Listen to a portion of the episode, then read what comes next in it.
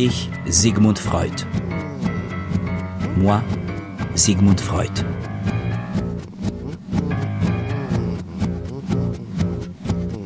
Une série documentaire de Christine Le Cerf.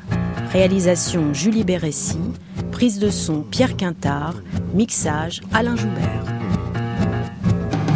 Work, work, work from dawn to dusk. My is raw, my ego breaking from months of toil to separate my real self.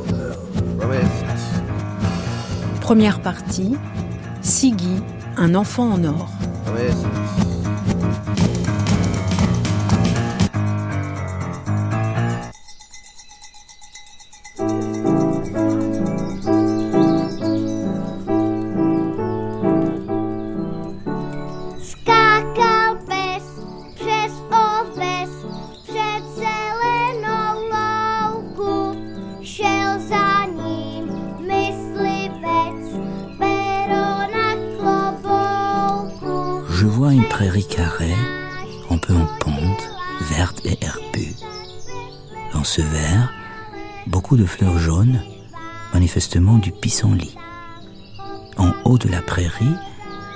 maison paysanne. Devant la porte, de femmes qui bavardent. Une paysanne coiffée d'un foulard et une nourrice.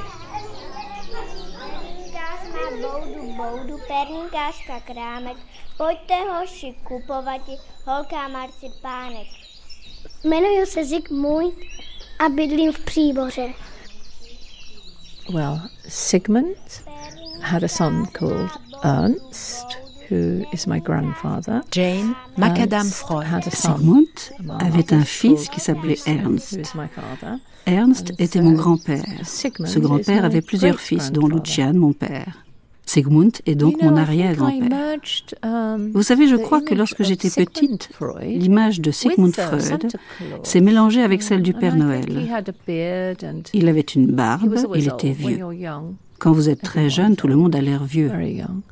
Very young. And I pictured him like Je l'imaginais aux uh, côtés du Père Noël et de tous les gens qui sont gentils et bons dans le monde. I thought he was magic, you know, when as- Pour moi, ce n'était pas vraiment quelqu'un d'important, plutôt quelqu'un de magique. he was like a fairy godfather. He was somebody Une sorte de bon génie. Quelqu'un uh, qui me fascinait. Et qui représentait aussi un secret. mine, But he had to be secretly Il était à moi, mais en secret. Je confondais un peu tout dans mon imaginaire d'enfant. Le monde des fées et le Père uh, Noël. C'était un drôle de cadeau. À la fois à moi et pas à moi. C'était compliqué. Je me souviens plus du nom que de l'image, parce que je l'entendais prononcer à la télé ou à la radio. Les gens parlaient de lapsus freudien. Je le savais, je sentais que cela avait un rapport avec moi. Le mot Freud était donc là avant l'image. Mais l'image a toujours été présente, je pense. J'ai toujours su que Sigmund existait.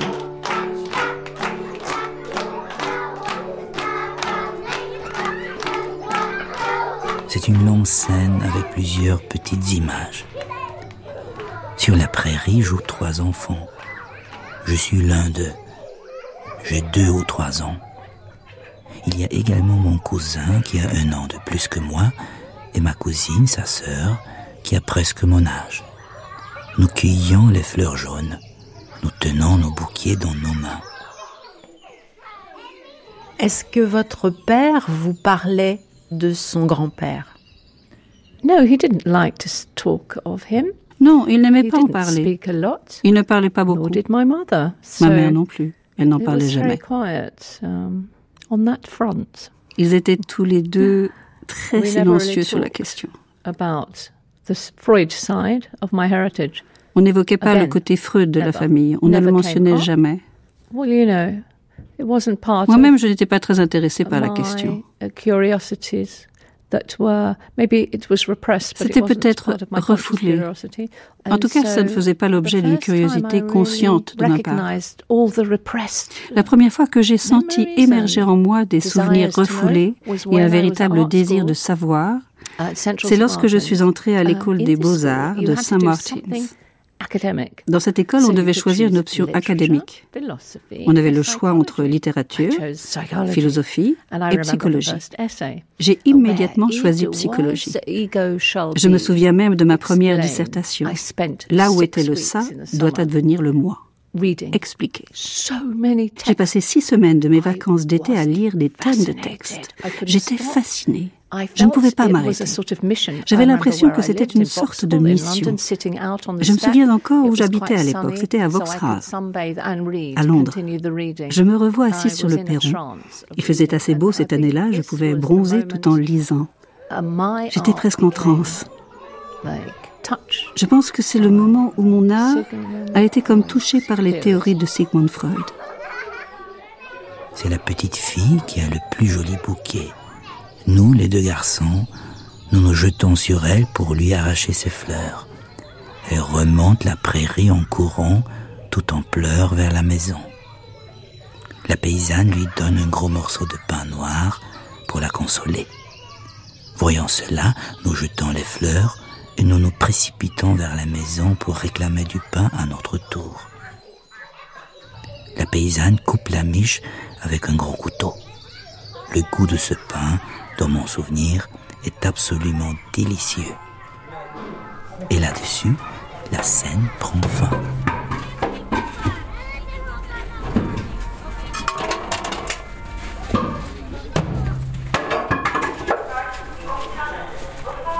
Place Sigmund Freud, Freiberg, Pribor, République tchèque. Well, it was 2000, early 2006. Je crois que c'était en 2006, parce que c'était le 150e anniversaire de la naissance de Freud. On m'avait envoyé pour représenter la famille. Il y avait une cérémonie organisée à Freiberg. Au Pribor, comme on l'appelle maintenant. J'avais emmené mon mari et on avait participé aux festivités.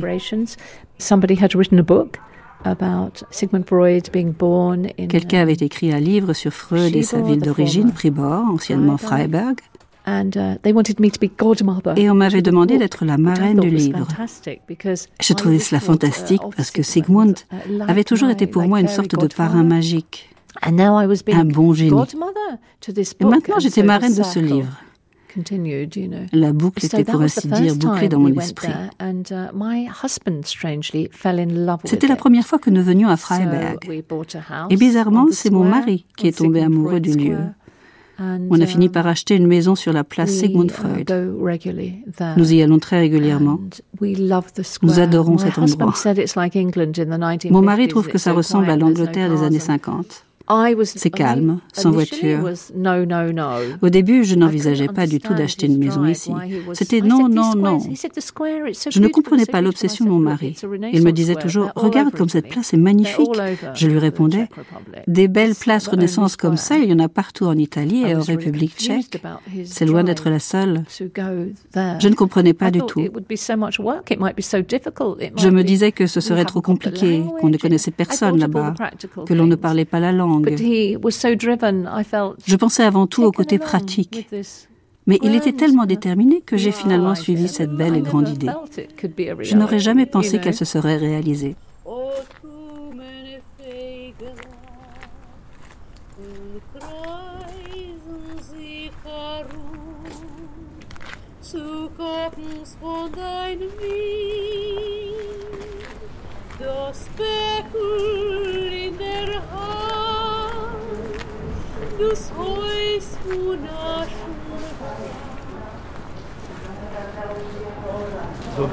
Bonjour. Je peux vous interrompre un moment Nous cherchons la maison, la maison natale de Sigmund Freud. C'est par ici. Vous descendez la ruelle. Vous arriverez en face de la boulangerie. Vous connaissez ce Sigmund Freud? Oui. Oui, mais il a seulement vécu ici jusqu'à l'âge de 3 ans. C'est par là. À la voûte, il faut descendre jusqu'à la boulangerie et c'est en face. Vous la verrez.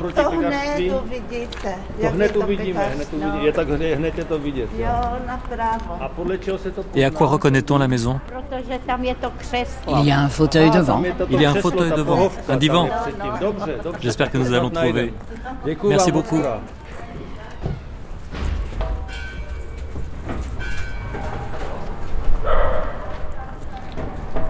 Je me souviens, euh, j'avais euh, 8 ou 9 ans, on passait ici par cette place. Euh, Martine Petras. En allant chez la famille qui est ici un peu plus au sud, du côté de Olomouc. Et alors la place, on l'a traversée à l'époque. Et alors, euh, chaque fois qu'on passait ici, ma mère déclarait Freud est né ici. Alors évidemment, à cette époque-là, je ne savais pas qui était Freud. Mais comme ma mère euh, prenait un ton un peu particulier, j'ai tout de suite compris que, que c'était quelque chose d'important.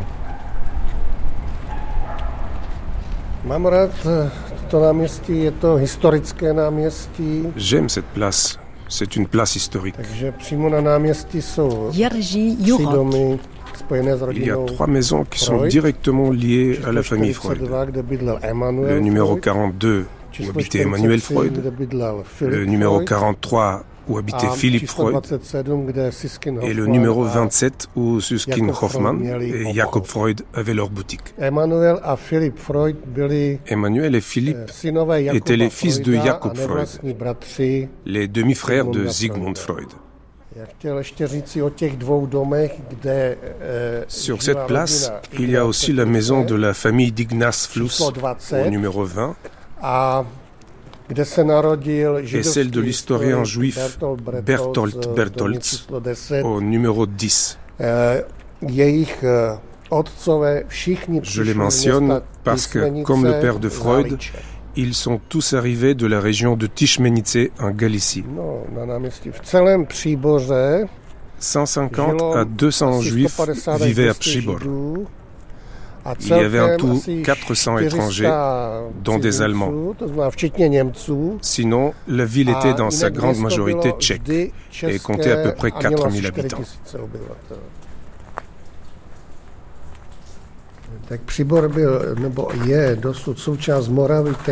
Přibor est situé en Moravie, une région qui faisait partie de l'Empire austro-hongrois. On appelle cet endroit la porte de Moravie car c'est une vallée qui est située entre deux chaînes de montagnes, les Jesenik au nord et les Beskides au sud.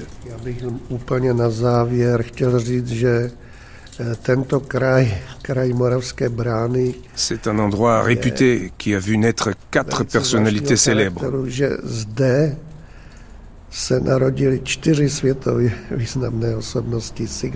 Sigmund Freud, qui est né à Leoš Janáček à Hukvaldi, à 6 km d'ici, Gregor Mendel, le fondateur de la génétique à Hinčice, à 20 km d'ici, et le champion du monde en athlétisme, Emil Zatopek, à Koprzivnice, à 4 km d'ici.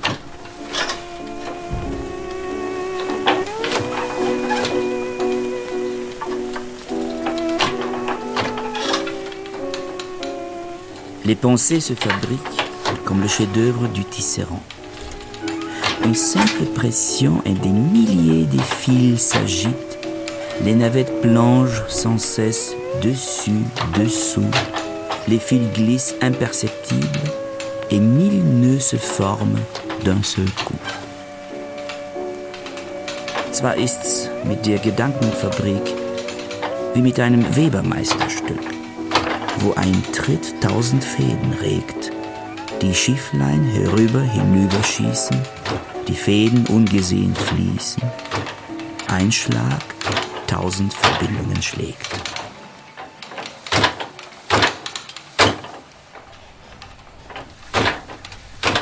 Bylo to malé městečko, kde většina řemeslníků byli soukeníci, Przybor était une petite ville qui comptait beaucoup de tisserands. Depuis le XVIe siècle, c'était un centre important de production textile, comme d'autres villes de la région, Novi Yichin, Bilovec, Fulnik. On exportait le tissu vers la Pologne, la Lituanie, la Russie et la Hongrie. Jakub Freud byl v podstatě mm, obchodník nižšího řádu, byl to překupník. Jakub Freud était un petit négociant, un revendeur. Jako doprovod nejprve Siskinda Hoffmana. Il était arrivé en Moravie avec Suskin Hoffman, l'arrière-grand-père de Freud, qui parcourait la Moravie depuis plus de 40 ans. 40 let. Potom vzal jako doprovod Suskin avait d'abord amené son fils Shlomo, le grand-père de Sigmund, puis son petit-fils Jakob, son père. Il y avait donc trois générations de Freud en Moravie.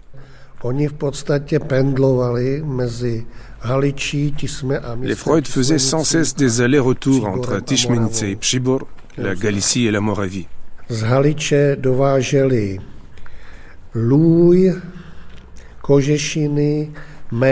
Ils importaient du suif, des fourrures, du miel et de la cire de Galicie. Et exportaient le textile de Pschibor.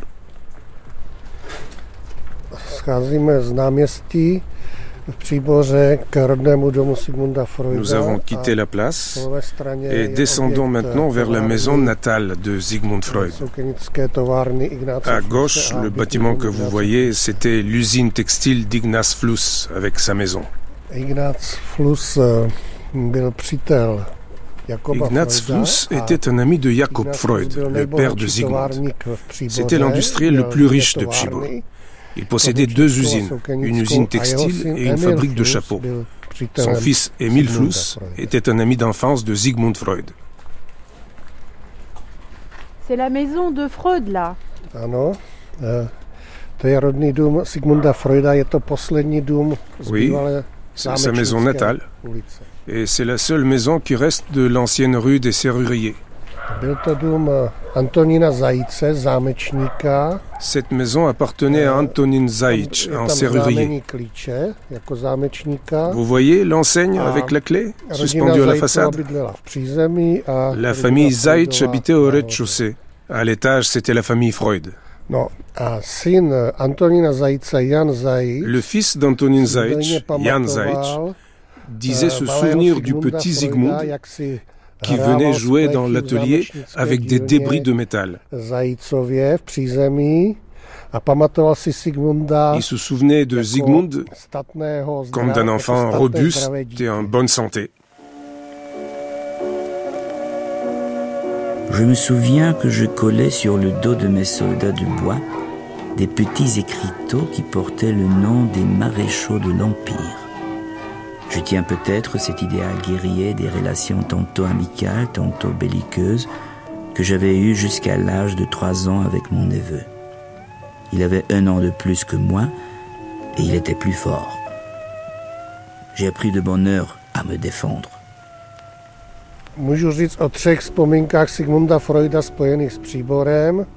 On connaît trois souvenirs de Freud à Pschibor. Le premier, c'est celui de la prairie avec des pissenlits, où Freud a joué avec son neveu et sa nièce.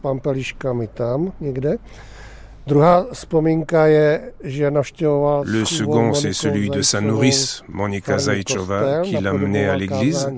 Quand il rentrait à la maison, il imitait le sermon du curé devant ses parents. Et le dernier souvenir se rapporte à une chute d'un tabouret et à une blessure à la mâchoire. Freud avait été soigné par le médecin de Pschibor. Il était tombé du tabouret parce qu'il voulait attraper de la confiture. C'est d'ailleurs à l'endroit de cette blessure que se développera plus tard son cancer.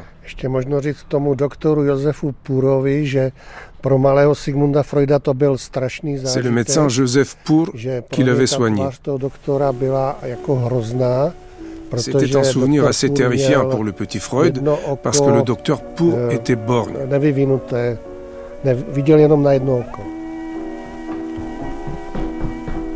Je n'ai pas encore trois ans. Une arrière-cuisine, un buffet.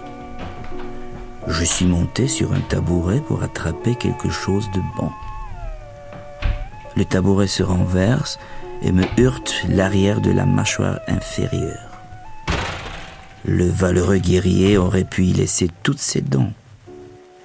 Une autre blessure au visage aurait dû faire grande impression sur moi, car elle m'avait fait perdre beaucoup de sang.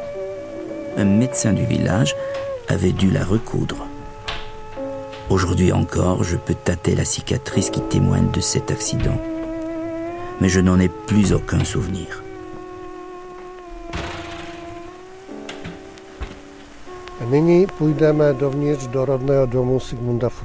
Nous allons maintenant entrer dans la maison natale de Sigmund Freud. Vous avez la clé? J'ai la clé, mais ce sera inutile parce que c'est ouvert.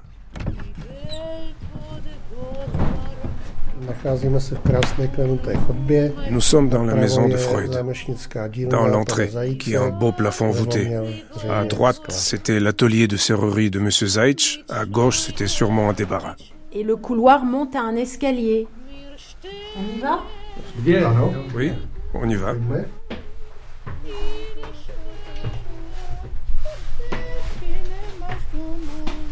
Je rêve que je suis à peine vêtu et que je grimpe quatre à quatre l'escalier qui monte à l'étage supérieur. Soudain, je vois une domestique descendre et venir à ma rencontre. J'ai honte et je veux me dépêcher, mais je suis bloqué. Je reste collé aux marches et je ne peux pas bouger. C'est un escalier très étroit. Et où la pièce des Freud C'est celle-là? Ça, on le sait pas vraiment. On suppose que la famille de Jacob Freud habitait la grande pièce et que les deux autres petites pièces étaient occupées par la famille Zaitch. Elle fait combien de mètres carrés cette pièce? À peu près 30 mètres carrés. Oh, shocking. Oh, j'étais choquée. J'étais sidérée par la taille minuscule de la pièce. Vous avez vu cet endroit? Vivre dans cette unique pièce. Et n'oublions pas qu'il y avait une autre famille dans la pièce d'à côté. Une seule pièce pour les deux grands frères, la petite sœur, pour Sigmund et les deux parents. Tous dans une seule pièce. Sigmund est né ici. Il y est resté trois ou quatre ans. Il a tout vu de la vie. Tout ce qu'on a perdu fait retour. J'avais accueilli l'arrivée de mon petit frère Julius, qui avait un an de moins que moi, en ne lui souhaitant que du mal. Je ressentais à son égard une véritable jalousie d'enfant. Il est mort quelques mois plus tard. Sa mort a fait naître en moi les prémices du remords. Il y avait combien de personnes qui vivaient dans ces 30 mètres carrés?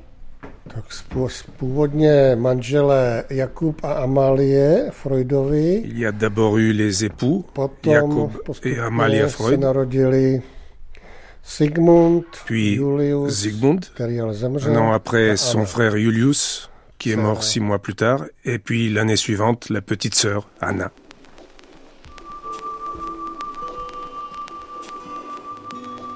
Je rêve que je ne trouve pas ma mère.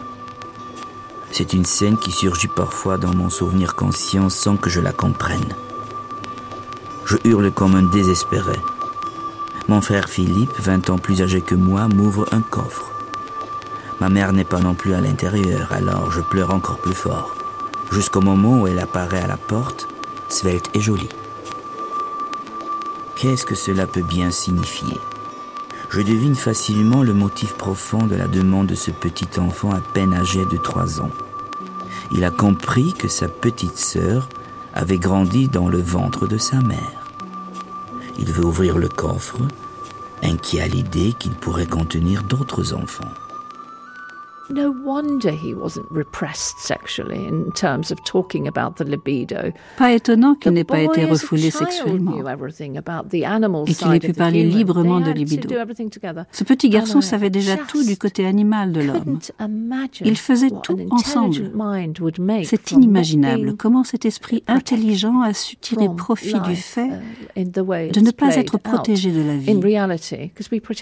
Maintenant, on protège les enfants, n'est-ce pas?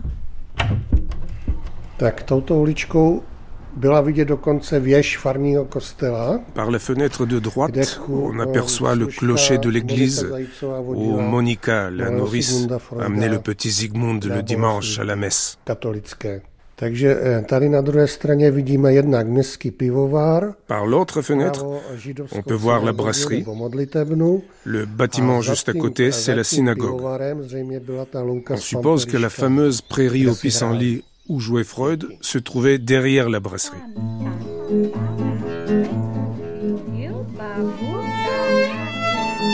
Je suis né le 6 mai 1856 à Freiberg. Mes parents étaient juifs et je suis resté juif. De ma famille paternelle, je crois savoir qu'elle a séjourné longtemps dans les pays rhénans, à Cologne, et qu'à l'occasion d'une persécution contre les juifs au XIVe ou au XVe siècle, elle s'est enfuie vers l'Est. Dans le courant du XIXe siècle, elle est ensuite revenue de Lituanie par la Galicie vers un pays de langue allemande, l'Autriche.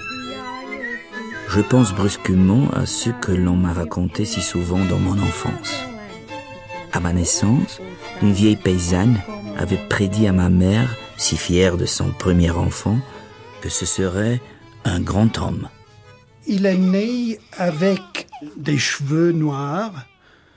Il ressemblait à un mort, comme euh, dans une pièce de Schiller. Michael Molnar. Et avec une euh, peau sur la tête. Ça fait partie de, de l'embryon. C'est euh, un petit chapeau.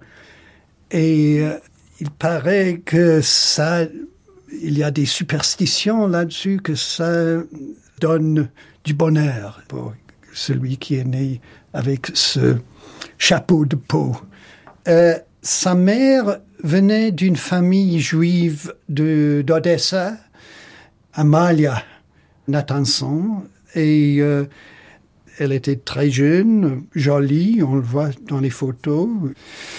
Et euh, il y a des gens qui disent qu'elle était un yiddish maman, qu'elle ne parlait jamais l'allemand correct.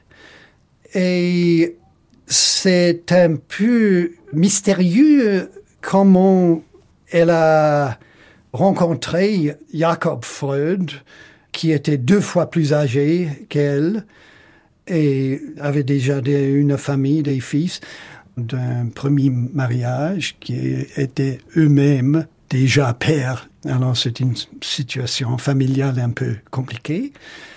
Il était, on imagine, le premier fils d'une mère juive. Alors pour elle, il était toute sa vie mein goldener Ziggy, mon Ziggy d'or, en or.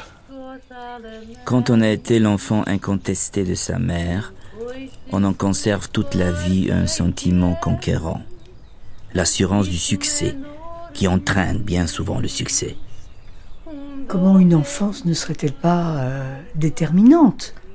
C'est la sédimentation de fond. Laurence Kahn. Et ça, c'est quelque chose que Freud va dire là aussi indéfiniment.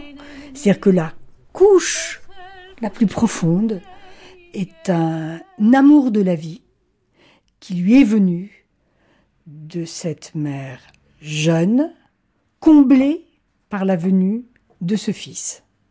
Je pense qu'il y a beaucoup de sources de la santé de Freud, la santé psychique de Freud. Donc euh, l'amour de cette mère et l'amour pour cette mère. Il y a l'extraordinaire curiosité qui naît euh, pratiquement euh, tout de suite dès qu'il se rend compte que la structure de la généalogie familiale est extrêmement compliquée. Et elle l'est, puisqu'il y a euh, des enfants d'un premier mariage du père qui sont installés en Angleterre. Il y a plusieurs générations qui sont toutes de guingois les unes par rapport aux autres. Et on voit très bien comment il y a une espèce d'intelligence qui est éveillée par cela. Le père de Freud, Jacob, a eu trois mariages.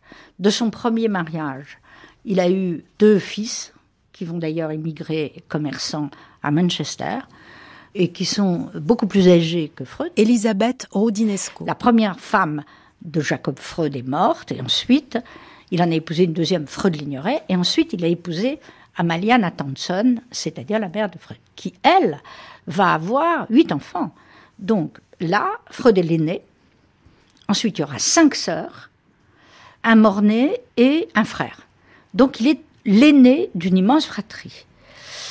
Autre chose, c'est qu'avec ces grandes familles élargies, qui existaient encore, pas du tout les familles restreintes du XXe siècle, il y avait des ondes détente, le remariage de son père et des écarts d'âge très importants.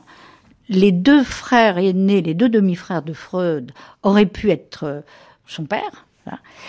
Et surtout, comme son père épouse en troisième noce une jeune fille qui a 19 ans, elle aurait pu être la femme du fils de Jacob, de son père. Donc il y a ce décalage. Et Freud a une observation dès l'enfance très importante des relations intrafamiliales. La famille de Freud, elle vient de, Galicie. C'est en pleine zone linguistique euh, yiddish. Max Kohn. Jacob euh, Kelleman, c'est-à-dire son père, il est né à Tizmenica en Galicie orientale. Il a vécu à Lemberg, où le yiddish prolifère. Sa mère, Amalia Nathanson, elle est née, alors là, elle carrément à Brody, en Galicie du Nord. Donc il y a de toute façon, de par l'origine des parents de Freud, une origine en pleine zone linguistique yiddish. Ça, c'est une réalité. Vous avez des générations et des générations. Une langue, c'est des gens. C'est des généalogies de gens. Une langue, c'est de la musique, c'est des noms et c'est des engendrements. Le tout petit, quand il entend euh, l'autre, euh, il entend d'abord une musique.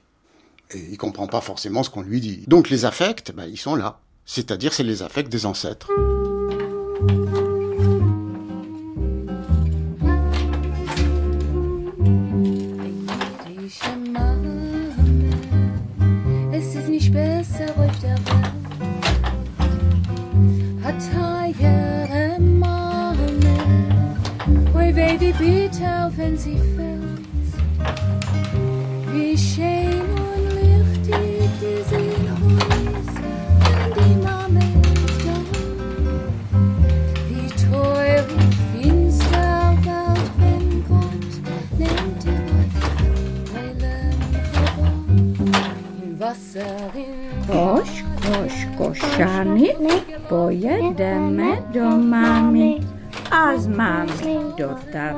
J'ai dû comprendre la langue tchèque dans mes premières années d'enfance, car je me souviens encore d'une comptine.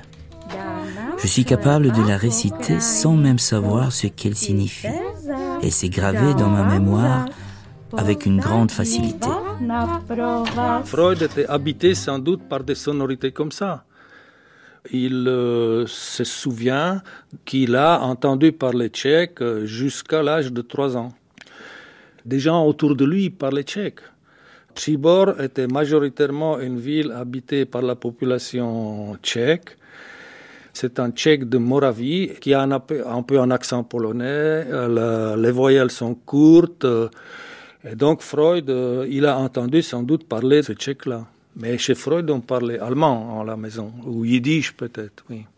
C'était surtout la nourrice, sans doute, qui s'occupait de lui, euh, qui s'appelait Monika Zaïtsova, à laquelle il était très attaché, qui était tchèque, qui lui parlait, euh, qui l'accompagnait, qui se promenait avec lui. Et alors, euh, c'est de cette façon-là qu'il a pu recevoir le tchèque, en tout cas dans les oreilles. Et alors, ce qu'il cite, c'est que quand il est retourné à l'âge de 17 ans à Pshibor pour rendre visite à ses amis, il a entendu une comptine ou un couplet en tchèque et il a pu le reconnaître et même le, comprendre, mais sans pouvoir dire le sens. Donc euh, la langue pour lui, c'était sans doute quelque chose qui est resté comme des sonorités qui sont restés dans sa tête, et peut-être dans son inconscient, et peut-être même vraiment qu'il travaillait tout à fait inconsciemment.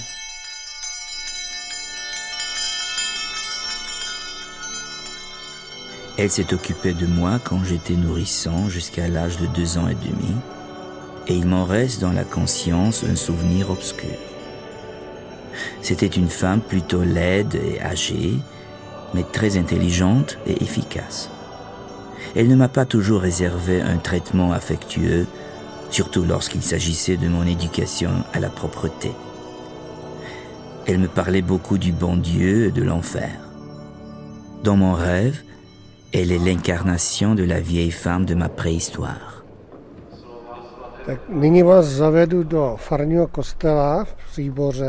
Nous sommes dans l'église de Přibor, où Monika Zaitsova emmenait le petit Freud à la messe le dimanche. L'enfant devait être très impressionné par l'orgue et bien sûr aussi par la messe, par la liturgie catholique. Euh, on sait que le petit Zygmunt imitait le prêche lorsqu'il rentrait à la maison. Ce souvenir est rapporté par Freud lui-même dans ses écrits. C'est en interrogeant sa mère qu'il avait appris qu'en rentrant de l'église, il montait sur un petit tabouret et imitait le sermon du prêtre.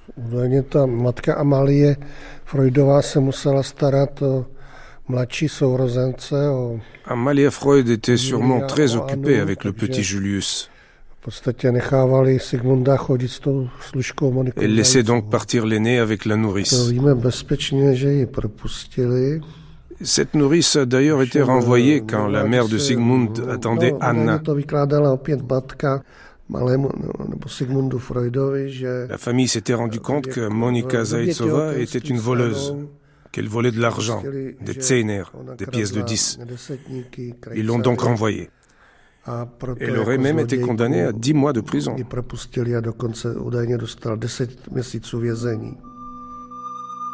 Je me souviens qu'elle m'incitait à dérober des tsenas pour les lui donner. On a retrouvé chez elle plus tard toutes les pièces et tous les jouets qui m'avaient été offerts. Je me souviens aussi qu'elle me lavait parfois dans une eau rougie dont elle s'était servie auparavant pour faire sa toilette. Elle m'enseignait les choses de la sexualité. Ce qui est tout à fait intéressant, c'est que personne ne s'est jamais intéressé, sauf un certain Vladimir Granov, un psychanalyste français. Il s'est intéressé à savoir comment on dit pièce de monnaie en tchèque. Et comment ça se dit en tchèque, pièce de monnaie? Eh bien, ça se dit pénis. Alors, on entend bien sûr tout à fait le mot euh, pénis, et alors il ne faut pas euh, se lancer dans des fantaisies et suggérer que la nounou voulait lui voler son pénis. Elle voulait de l'argent. En tchèque, elle voulait pénis. Et alors, ce mot tchèque, quand même, les sonorités de ce mot, on le retrouve dans ce qui fait le pilier de la psychanalyse, à savoir la pénisnide, hein, l'envie du pénis, dont il a fait une, grande histoire. Et alors, euh, ce mot-là, il est, euh, c'est la même sonorité en tchèque. Bien sûr, personne ne songe de faire ça, ce rapprochement. Si cette vieille femme a disparu si brusquement de ma vie, je devrais pouvoir retrouver l'impression que cela m'avait laissé. Où est cette impression maintenant? Das war ein in dieser Zeit eine normale Konstellation, dass es Kindermädchen gab, auch Ammen. Il était courant à l'époque d'employer des bonnes, des nourrices et même des mères de lait. Sigmund Freud était certainement très proche des nourrices qui se sont occupées de lui et il en a eu au moins trois. Monika Zeitsch, sa deuxième nourrice, a été envoyée en prison probablement parce qu'elle avait volé de l'argent. Pour Sigmund, ça a donc certainement été un véritable déchirement. Mais je ne pense pas pour autant que l'on puisse considérer Monica comme une mère de substitution. Amalia Freud était tout de même très présente. Les nourrices la déchargeaient seulement de certaines tâches. Elles lavaient les enfants, elles allaient les promener. Cela dit, Monica a dû beaucoup compter pour Freud, er car il a éprouvé plusieurs fois le besoin d'écrire sur elle, de la mentionner dans son œuvre. C'est compréhensible. Quand quelqu'un d'aussi proche disparaît brutalement, il ne fait aucun doute que cela crée un vide. À l'origine, je suis un enfant de gens aisés. J'ai, à ce que je crois, mené une vie assez confortable dans ce petit trou de Provence. J'avais environ trois ans quand une catastrophe est survenue dans la branche industrielle où travaillait mon père. Il perdit tous ses biens et nous fûmes contraints de quitter ce lieu pour nous établir dans une grande ville. C'est ce qui a conduit Ernst Jones, le premier biographe de Freud, à dire que son père avait quitté Freiberg pour des raisons économiques, à cause du déclin de l'industrie textile. Mais ce n'est pas le cas. L'industrie textile était au contraire en pleine expansion à l'époque. On venait de construire la première usine de vêtements pour hommes dans la région de Freiberg ce qui ouvrait de nouvelles perspectives à tous les négociants. Des amis proches de la famille Freud, les Fluss, ont d'ailleurs fait fortune en créant leur propre usine. Personne ne sait vraiment pourquoi ça n'a pas marché pour le père de Freud. Ce que l'on sait, c'est qu'il a tenté de faire du commerce avec son père et que cela n'a pas amélioré pour autant les conditions de vie de la famille. Cette précarité a profondément marqué Freud. Il a connu tout petit le sentiment de pauvreté. Le départ de Freiberg était probablement lié à cette situation matérielle. On sait très peu de choses sur l'activité de Jakob. On sait qu'il revenait souvent dans son village de Galicie, à Tismenice, aujourd'hui à l'ouest de l'Ukraine.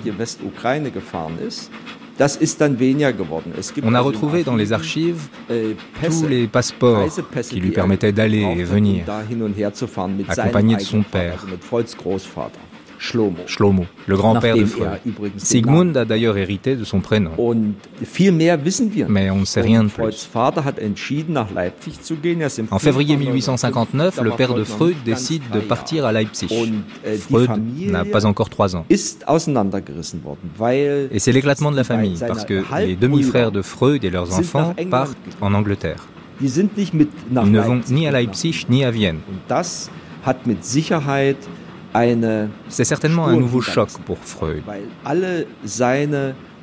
Il perd tous ses repères d'un seul coup et se retrouve coupé de ceux qui ont le même âge que lui dans la famille. C'est le père de Freud qui part le premier pour obtenir un permis de séjour. Il lui sera refusé à trois reprises. Au troisième refus, ils sont contraints de quitter Leipzig. C'est en octobre 1859. Le père de Freud décide alors d'aller s'installer chez sa belle-famille à Vienne. J'étais passé par la gare de Breslau pendant notre déménagement de Freiberg à Leipzig. Les flammes de gaz que j'avais vues pour la première fois m'avaient fait penser aux esprits qui brûlent en enfer. On sait comment la famille Freud s'est rendue de Freiberg à Leipzig parce que Freud s'en est souvenu. Il se remémore ce voyage comme une expérience traumatisante. Il n'y avait pas de ligne directe. Il fallait d'abord prendre une calèche pour se rendre à la gare.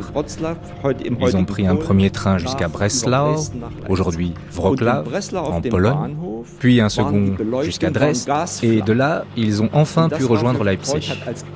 À cette époque, les gares étaient éclairées avec des becs de gaz, et le petit Freud, qui avait entre 2 ans et 3 ans, prend ses lumières pour les flammes de l'enfer. La fameuse peur du unheimlich, de l'inquiétante étrangeté, comme on dit. Et en plus, s'ajoute l'exil. Georges Arthur Goldschmidt. Et l'enfant, surtout en Allemagne, les enfants, les contes de Grimm, les plongent dans l'effroi tout de suite. L'enfant a, a, peur, originairement, pour reprendre le mot, d'être enlevé. La la, sorcière qui vient enlever les enfants. Mais ça, je suppose, c'est l'influence précisément de la littérature enfantine qu'on vous débitait dès que vous ayez 2-3 ans. Soit de manière orale, soit finissiez, quand vous n'étiez pas trop, trop bête, par lire vers 8-9 ans. Et le Unheimlich, c'est-à-dire, c'est ça. Euh, tout à coup, ceux qui vous entourent ne sont plus les murs familiers, tout à coup, c'est un ailleurs.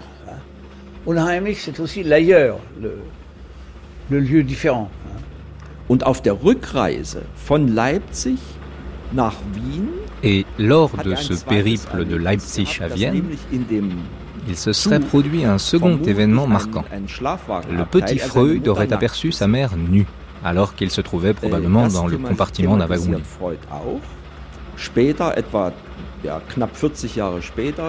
40 ans plus tard, Freud reviendra sur cette scène.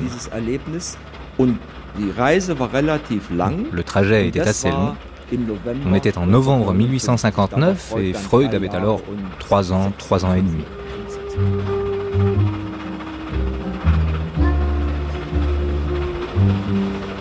Écrire tout cela est pour moi plus difficile que tout le reste. Je peux seulement indiquer que ma libido s'est éveillée envers Matrem pendant le voyage de Leipzig à Vienne, où nous avions dû passer la nuit ensemble et où il m'a certainement été donné de la voir nos dames. Ich kann nur andeuten, dass zwischen zwei und zweieinhalb Jahren meine Libido gegen Matrem erwacht ist. und zwar aus Anlass der Reise mit ihr von Leipzig nach Wien, auf welche ein gemeinsames Übernachten und Gelegenheit sie nous dames zu sehen. Donc nu. Puisque les mots euh, latins chez Freud sont toujours destinés à souligner quelque chose qu'on ne devrait pas voir. La scène originelle, la fameuse Urzene cette ouverture-là, c'est la nudité de la mère, ça. L'enfant cherche, j'avais pensé à ça, mais voir la, mère nue, on ne la voit jamais. Sauf accident. Ça, euh, mais je ne suis pas psychanalyste. Die Urzene est probablement la scène sexuelle constitutive que tout enfant voit, ou le secret de la Urzene, c'est qu'elle est vécue, revécue tout le temps sans avoir jamais été vraiment vécue. Ai-je voulu voir ma mère nue ou pas? Je suppose que oui. Hein. Si vous prenez la question de l'enfance par le biais du souvenir, vous tombez sur le souvenir du voyage en train, de l'émigration, qui est au fond ce qu'il présente comme un de ses plus anciens souvenirs. C'est-à-dire, et alors là c'est tout à fait extraordinaire, on voit bien comment ce souvenir est absolument capital puisqu'il organise sa première représentation théorique du complexe d'Oedipe, et en même temps il est obligé de l'énoncer en latin, puisque au cours de ce voyage, il voit sa mère nue, et il dit matrem nudam, c'est-à-dire que tout le conflit, justement, autour de ce souvenir tellement intense qui se déroule dans le cours même de l'immigration. Et c'est cet enfant, avec ses parents, excité par le voyage, qui voit Matrem Nudam. Donc, de ce point de vue-là, on pourrait presque dire que dans un tel souvenir, tous les éléments sont importants. L'émigration, la mer nue, et ce qui va faire ensuite de euh, la mer nue dans toute sa réflexion ultérieure. Das Infantil. Das Infantil, c'est pas l'enfantin, c'est l'infantile.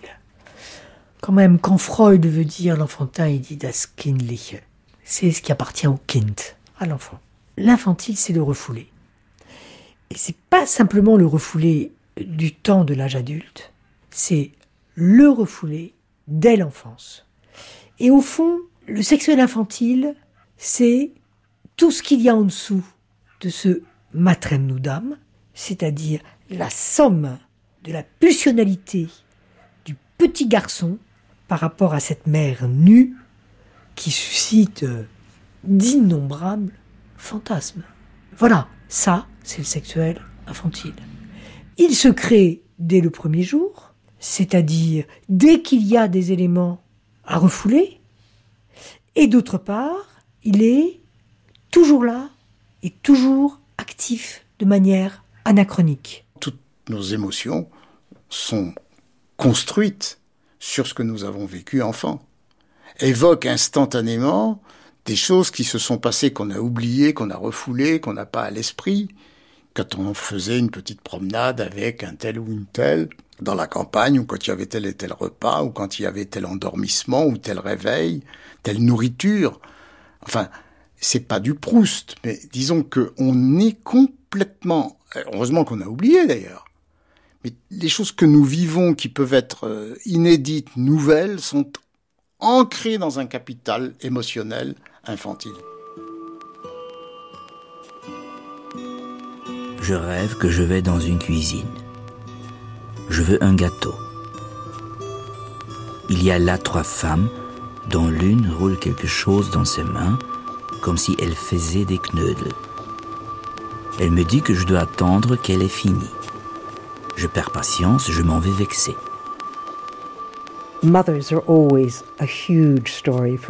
Lisa Les mères, c'est toujours une histoire très um, compliquée.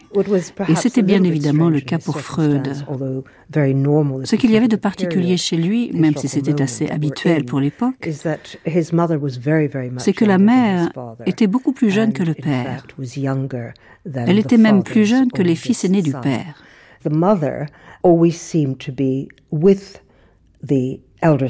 Elle passait d'ailleurs plus de temps avec eux qu'avec lui.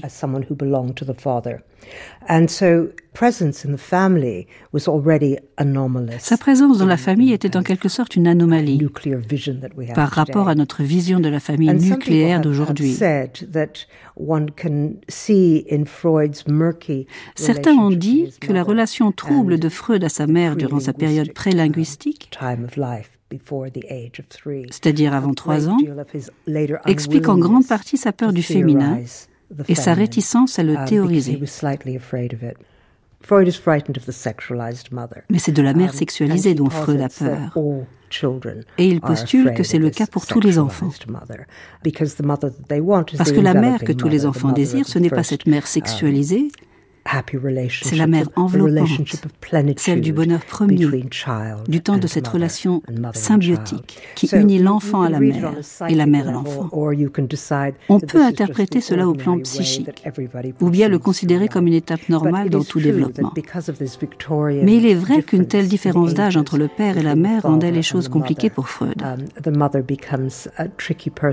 la mère était une figure difficile à intégrer.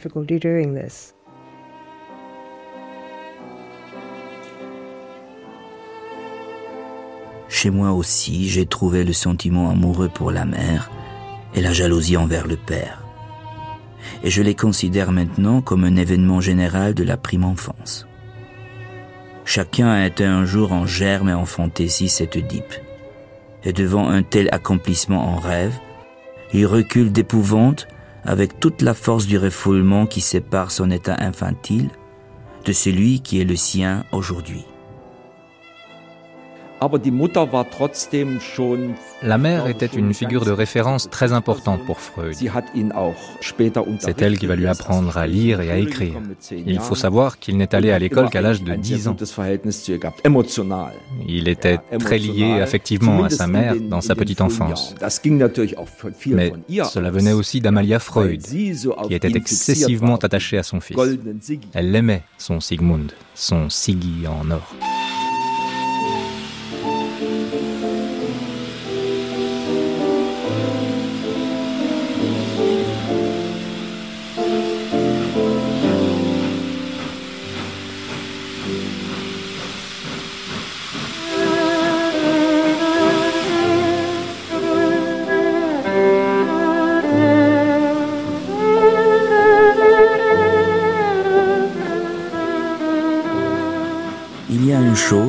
Suis certain.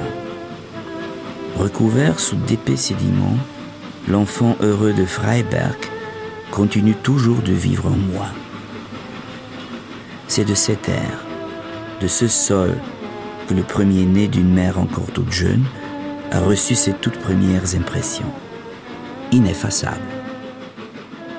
Le souvenir d'enfance va être une affaire qui s'inscrit dans le psychisme, qu'il y ait mémoire ou non de ce souvenir, et qui va continuer à produire des effets. Mais par ailleurs, le souvenir est en même temps un matériau qui va devenir l'objet d'innombrables transformations. Donc un souvenir d'enfance peut être fait de bouts et de morceaux appartenant à des périodes de vie complètement différentes, c'est ça que Freud appelle le souvenir écran, de plusieurs éléments qui sont raboutés les uns aux autres sous la forme d'un souvenir cohérent.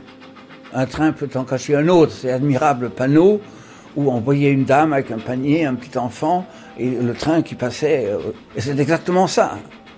Un, souvenir est là pour en cacher un autre. Hein.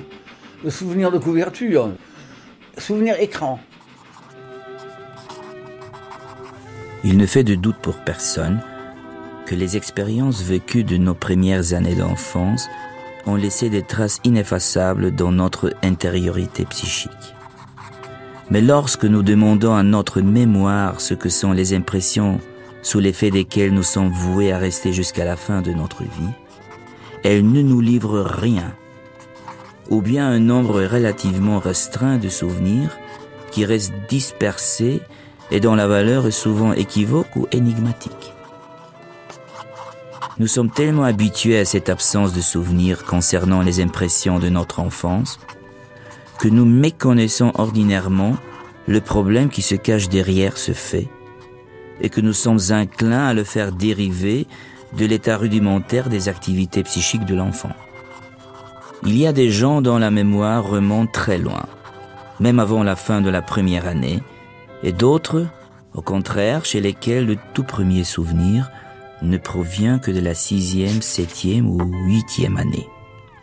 Je dispose d'un assez grand nombre de souvenirs de ma première enfance, que je peux dater avec une grande certitude. Ces souvenirs ont tous pour cadre la localité où je suis né. Ils se situent donc entre la deuxième et la troisième année. Et d'ailleurs, la rédaction du texte sur le souvenir écran qui porte sur un de ses propres souvenirs, dont il s'aperçoit que c'est vraiment, il est vraiment très bizarre en tant que souvenir. Il est fabriqué d'une façon très étrange puisqu'il y a plusieurs périodes qui sont condensées dans le même souvenir. Il a je sais pas quel âge euh, à ce moment-là. C'est en, ça doit être écrit en 99, quelque chose comme ça, 98 ou 99, donc des années après.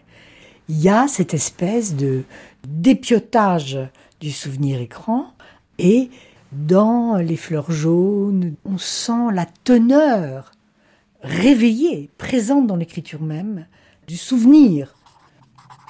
À l'âge de trois ans révolu, j'ai quitté la petite localité où j'étais né pour aller m'établir dans une grande ville. À la ville, je ne me suis jamais senti bien à mon aise.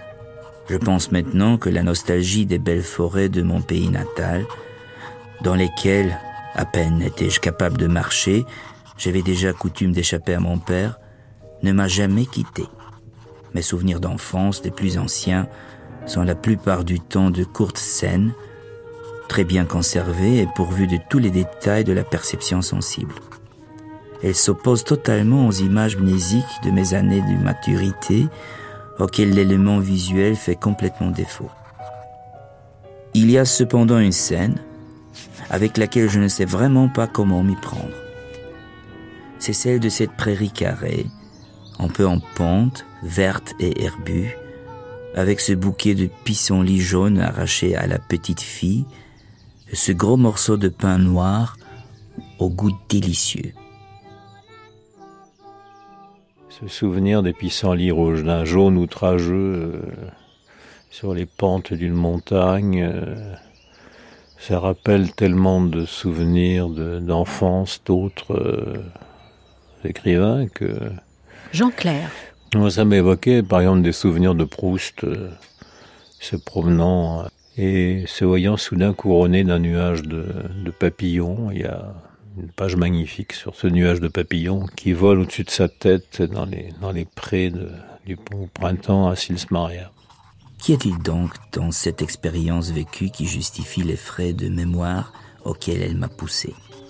Est-il possible que le jaune du pissenlit, qu'aujourd'hui bien sûr je ne trouve pas joli du tout, ait alors tant plu à mes yeux? Et ne serait-ce pas plutôt les gambades dans la prairie qui ont donné à ce pain noir son goût ineffaçable? Alors pourquoi, évidemment, pourquoi s'en souvient-il? Pourquoi s'en souvient-il à ce point? Ce qui me frappe moins, peut-être parce que je suis historien d'art, c'est le... Il y a deux couleurs dans ce texte. Il y a le jaune des, des, des pissenlits, ce jaune outrageux, un jaune éclatant, et d'autre part, il y a le, noir. Il y a le noir du pain. Le jaune est la plus vive, la plus, lumineuse de toutes les couleurs qui existent du spectre. C'est la couleur du soleil, c'est la couleur euh, vraiment qui éblouit, c'est le, jaune, euh, bon, les boutons d'or, hein, bon. Et le noir, par contre, c'est l'absence de couleur.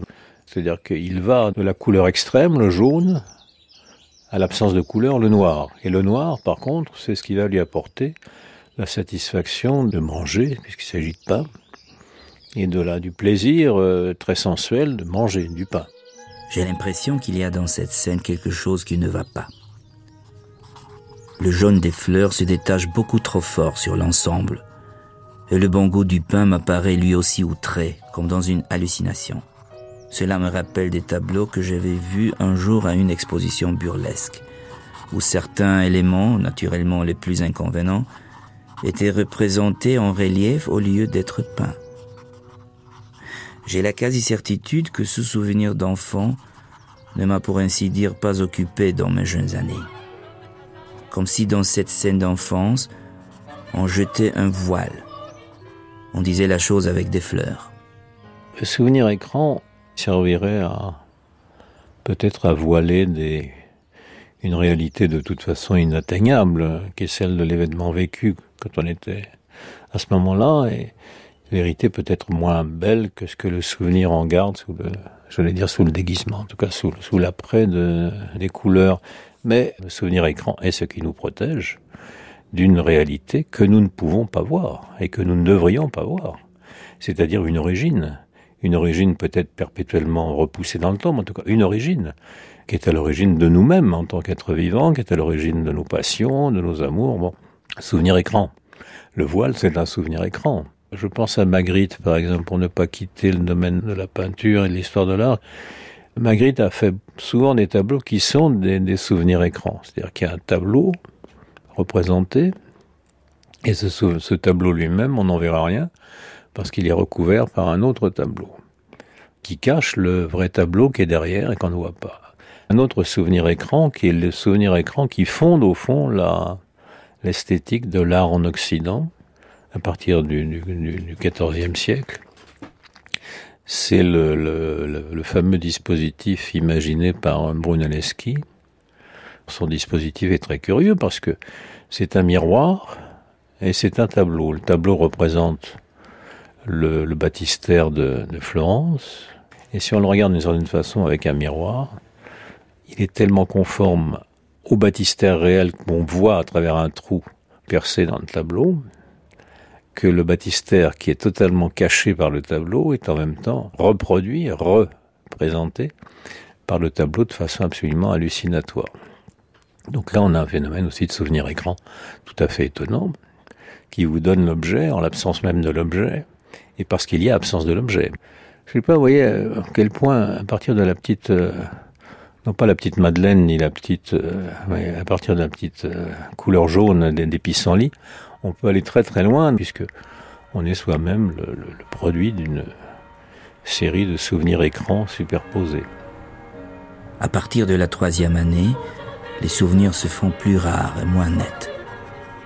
Ce n'est qu'à partir de la sixième ou la septième année, je pense, que le courant des souvenirs devient continu. De longues et difficiles années, dont je crois qu'elles ne valent pas la peine qu'on en retienne quelque chose.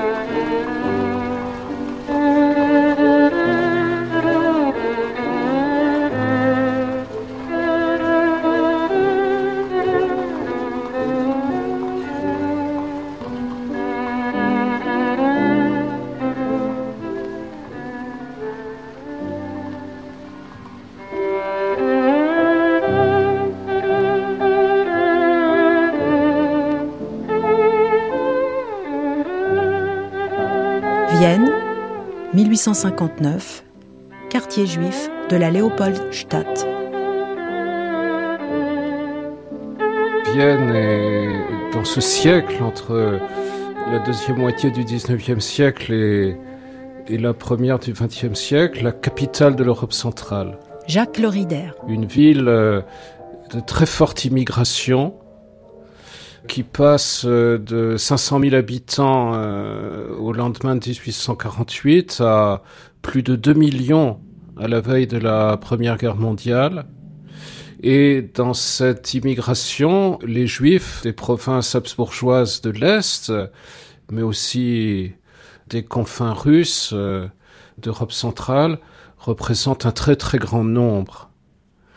Et puis le choix de la Léopoldstadt euh, nous rappelle aussi que la topographie viennoise de l'époque euh, est très sectorisée. La Léopoldstadt est à, à cette époque un, quartier populaire où le logement coûte beaucoup moins cher et c'est aussi un quartier qui est devenu une sorte de nouveau ghetto, de ghetto sans mur, de ghetto ouvert, mais euh, où la concentration de population juive est grande et où les juifs euh, de l'Est se sont regroupés dans certaines rues où on voit encore euh, des rues de commerçants qui rappelle de très loin le, le shtetl euh, est-européen et des familles en costume traditionnel. Donc euh, c'est dans ce quartier à la fois populaire et puis très marqué par la euh, présence du groupe juif que vit la famille Freud au début.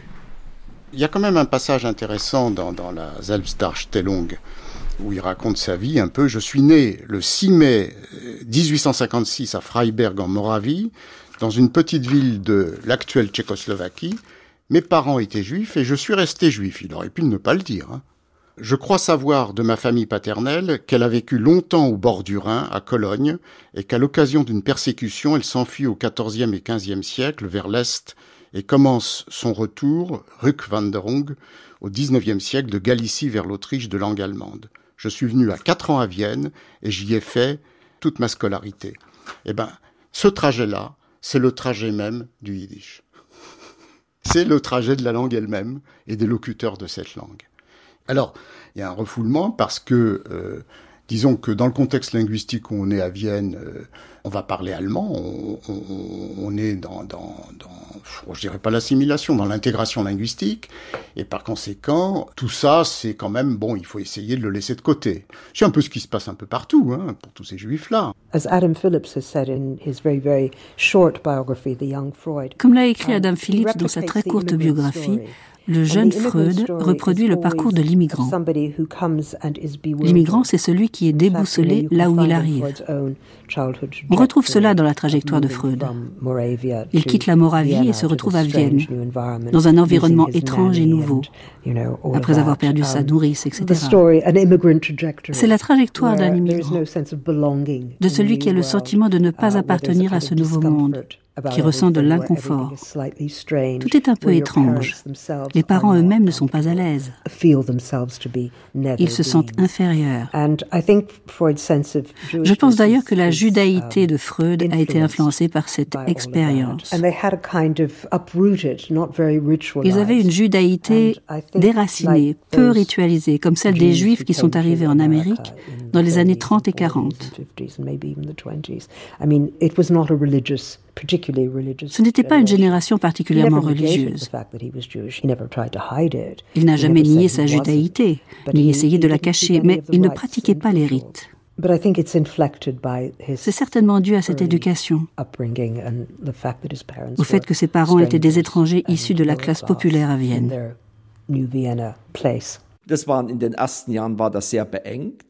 Alles war alles in der Leopoldstadt, hier im zweiten Stadtbezirk. Les Freud vivaient très à l'étroit.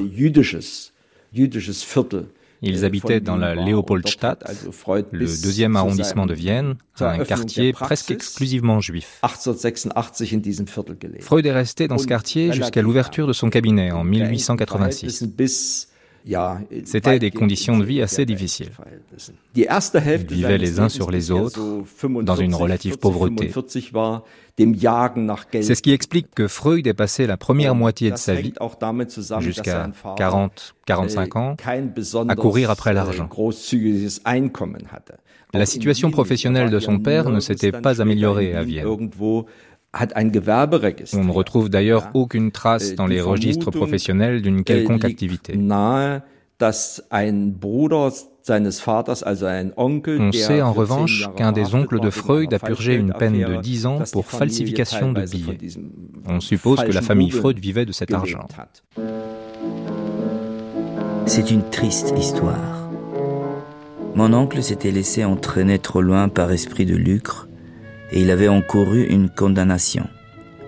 Mon père, dont les cheveux étaient devenus gris en quelques jours à cause du chagrin, disait souvent que l'oncle n'était pas un mauvais homme, mais une tête faible. C'était son expression. Pendant ses premières années à Vienne, Sigmund passait l'essentiel de son temps à la maison. Er C'est à la maison qu'il a reçu sa première éducation.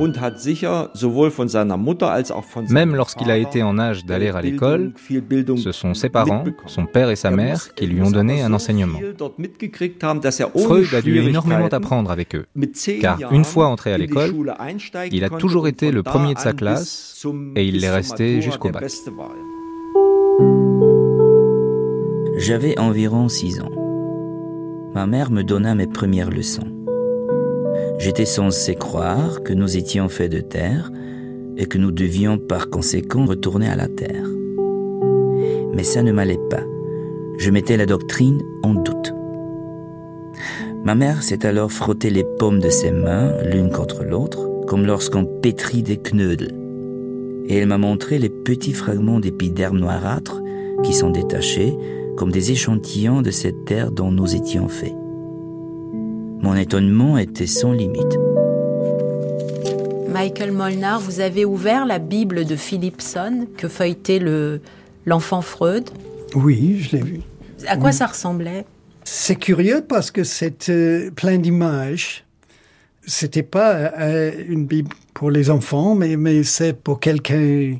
Ça aide l'imagination de, de, de, voir ces, ces images. C'était quoi comme image? Ce qu'on cite toujours et ce que Freud même cite, c'est des images euh, des dieux égyptiens qu'il y en a dans la Bible. Mais c'est pas seulement ça, il y a des images des pasteurs du temps de la Bible et des choses comme ça. Mais c'est un beau livre. C'était une Bible assez populaire à l'époque er qui contenait beaucoup äh, d'illustrations. Freud se souvient äh, notamment des figures äh, égyptiennes à tête d'oiseau. Cette Bible familiale prendra encore plus d'importance quand son père la lui offrira à l'occasion de son 35e anniversaire avec une dédicace. Ce livre d'images marque profondément l'enfant qui ne sait pas encore lire.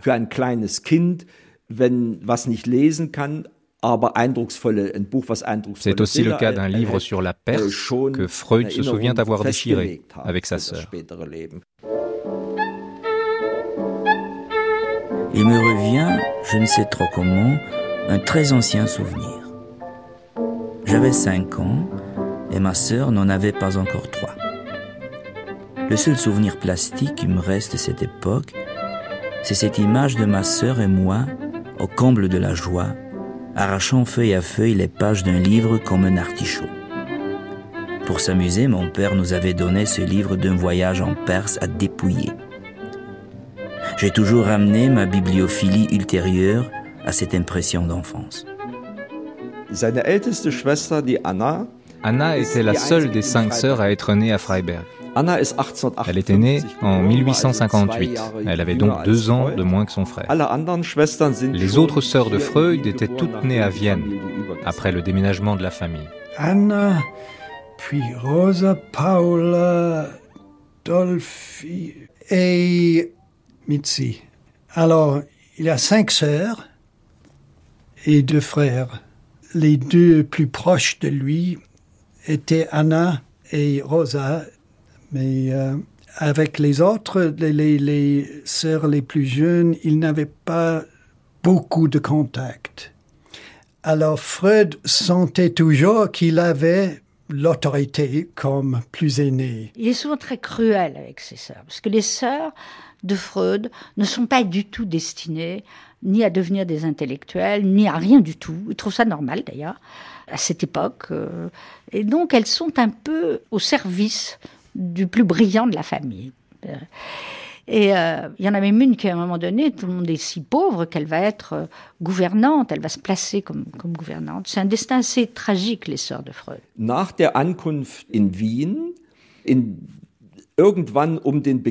Sigmund est entré à l'école vers 1866. Il avait sa propre chambre, ce qui n'était pas le cas de ses sœurs. Elles ont même dû renoncer à apprendre le piano parce que cela dérangeait leur grand frère. Les parents n'avaient pas hésité à se débarrasser de l'instrument. Freud a sûrement été perçu comme un frère autoritaire par ses sœurs. C'était sans doute quelqu'un qui leur en imposait. Mais il était aussi leur mentor. Il leur expliquait la commune de Paris, le déroulement de la guerre franco-allemande. Il avait un côté professoral. Äh, er um Il avait le sentiment qu'il devait s'occuper d'elles et les surveiller. Cela s'expliquait peut-être aussi par le statut privilégié que lui accordaient ses parents. Er On ne sait pas exactement ce qu'il en était pour son père, mais pour sa mère, c'était le fils préféré. La relation de Freud avec ses sœurs est très intéressante. Sa mère était visiblement convaincue que son fils était l'être le plus important au monde et que toute la famille devait servir cet enfant messianique qui lui avait été envoyé pour combler ses désirs de plénitude.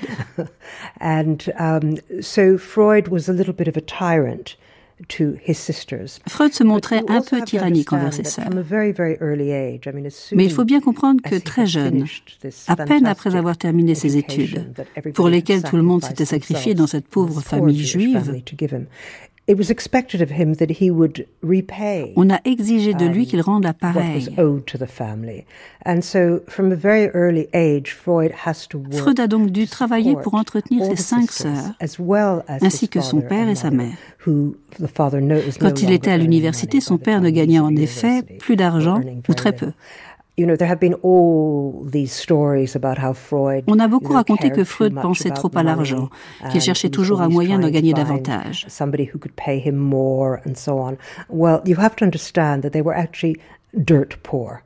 Mais il faut bien savoir que les Freud étaient pauvres comme Job. Ils vivaient les uns sur les autres dans le quartier le plus misérable de Vienne. L'ascension de Freud est vraiment quelque chose d'extraordinaire vu ses origines. Ce serait un peu comme si aujourd'hui en France, un jeune de banlieue devenait l'intellectuel le plus important de sa génération.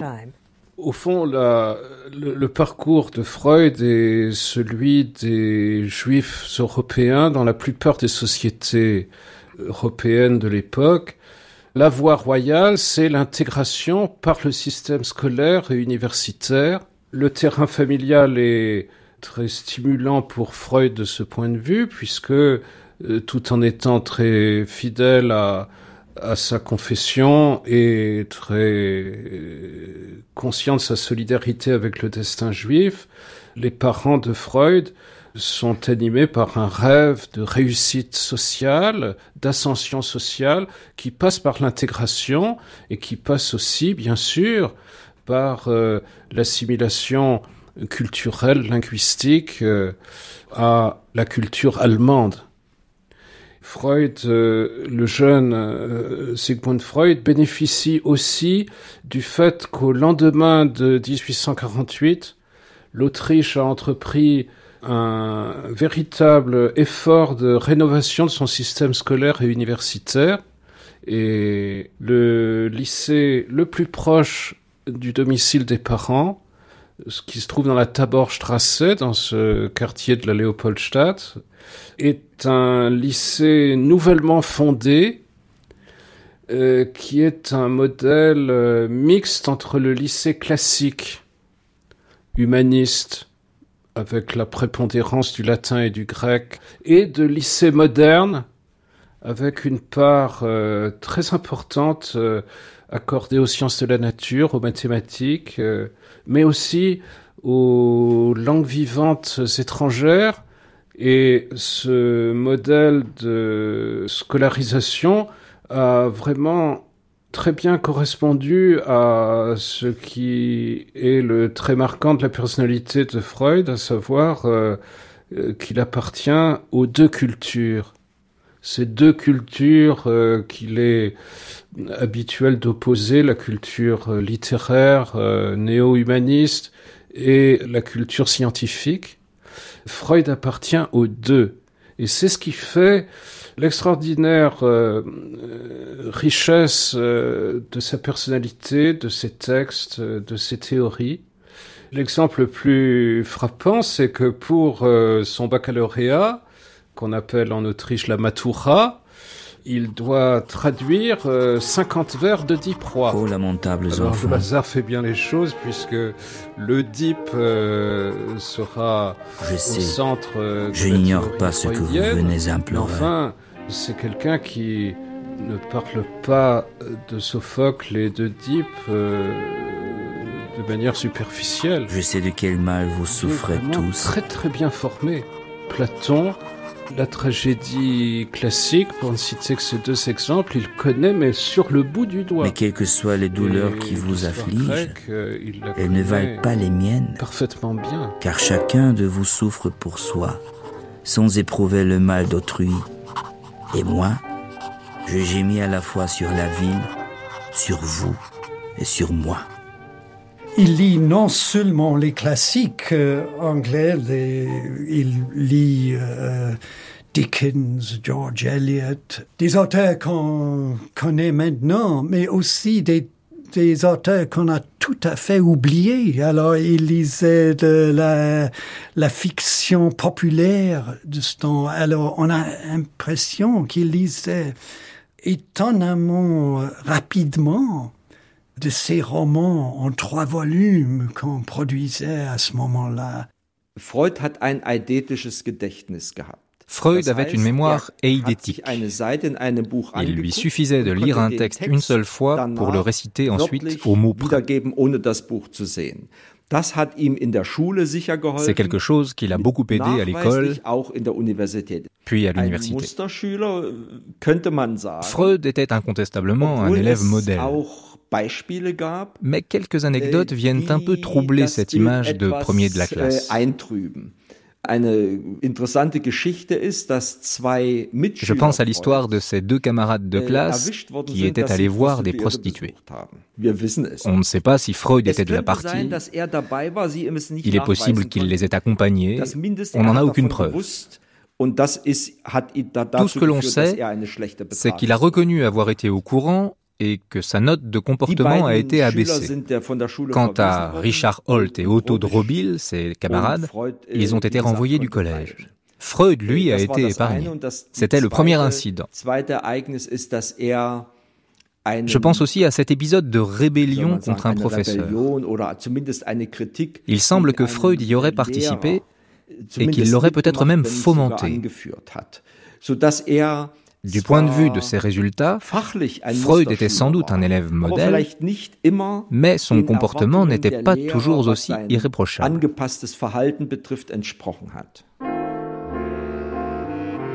Nul ne le devinerait en me voyant, mais à l'école déjà, j'étais parmi les opposants les plus hardis.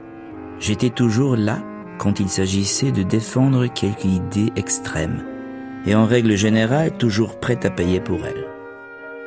Il avait des amis, alors il n'était pas seulement un petit savant, il avait une, une enfance assez normale. C'était un jeune qui était toujours le premier dans sa classe, presque toujours le premier de la classe et euh, il était un peu éblouissant. Je me souviens, le professeur Hammerschlag me remit un jour une somme d'argent. Ce n'était pas la première fois qu'il m'aidait ainsi. Il m'a souvent tiré d'une situation difficile sans que je lui ai demandé. Au début, j'en éprouvais une grande gêne. Je ne connaissais pas d'être meilleur, plus humain, plus éloigné de toute bassesse que lui. Depuis mes années de collège, une sympathie profonde nous reliait, moi et ce vieux professeur juif. Parce qu'il faut rappeler qu'en Autriche, euh, on n'est pas dans un système laïque. Chaque euh, élève euh, de l'enseignement secondaire suit un enseignement religieux. Les juifs donc doivent suivre un cours de religion israélite. Et l'hébreu est la matière principale de cet enseignement. Donc initiation à l'hébreu, qui a été très superficielle, puisque jusqu'à la fin, Freud euh, avouera que sa connaissance de l'hébreu est plus que ténue. Mais enfin, il arrive à déchiffrer et son maître est Hammerschlag avec qui il gardera des relations amicales et affectueuses, presque filiales, parce que Hammerschlag euh, était un, un esprit très ouvert et qui avait été très sensible à l'exceptionnelle euh, qualité intellectuelle de l'élève euh, Sigmund Freud. Et le fait que la famille de Freud soit issue certes de la province, mais de la province morave, fait que le père et la mère de Freud sont certes fidèles à la foi et à la pratique religieuse euh, juive, mais beaucoup plus occidentalisés. Et donc, euh, il n'y a pas chez Freud de véritable lutte avec euh, le poids du religieux qui est certes présent dans la famille Freud, où, il passe son enfance, mais euh, qui n'est pas du tout pesant. J'en arrive seulement maintenant à l'expérience fondatrice de ma jeunesse, qui exerce aujourd'hui encore tout son pouvoir dans mes rêves et dans mes sensations.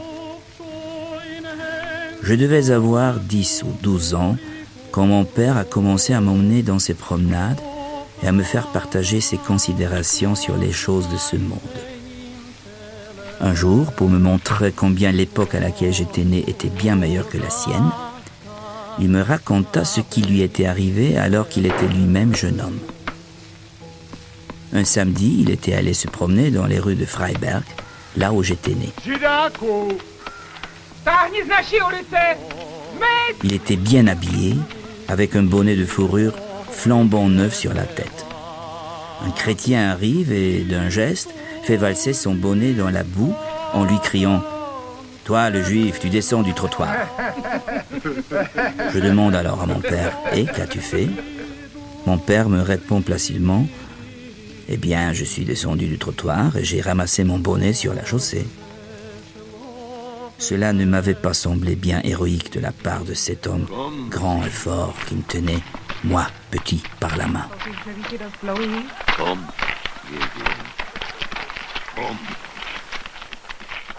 Et à ce moment-là, il y a une espèce de, conflit interne autour du souvenir de ce récit par le père qui est absolument gigantesque, puisque d'un côté c'est le père et de l'autre côté il ramasse son chapeau dans le caniveau. Donc voilà, on voit très très bien comment le souvenir jalonne à la fois la formation de Freud, qui restera vraiment juif jusqu'au dernier jour de sa vie, pas simplement du fait de sa désignation comme juif par le nazisme, mais du fait, par exemple, de la rédaction de Moïse et le monothéisme. Comment ça prend sa racine presque dès le départ? In der Zeit, in der zweiten Hälfte dieses Briefwechsels mit Eduard Silberstein, en lisant ces lettres de jeunesse, notamment celle qu'il envoie à son ami d'enfance Edward Zilberstein, on voit que Freud sentait germer en lui une forme d'ambition. Il sentait qu'il cherchait à atteindre quelque chose. Il commence alors à s'identifier à des personnages célèbres.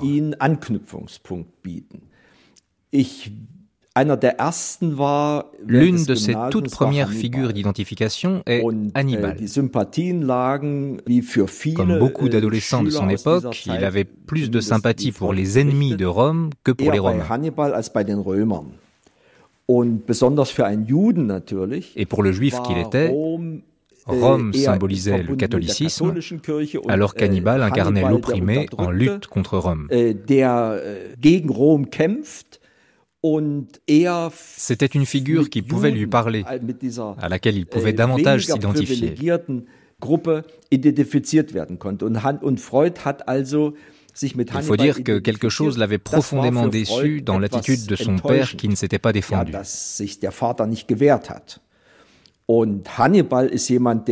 Hannibal, lui, était quelqu'un qui agissait, qui prenait les devants.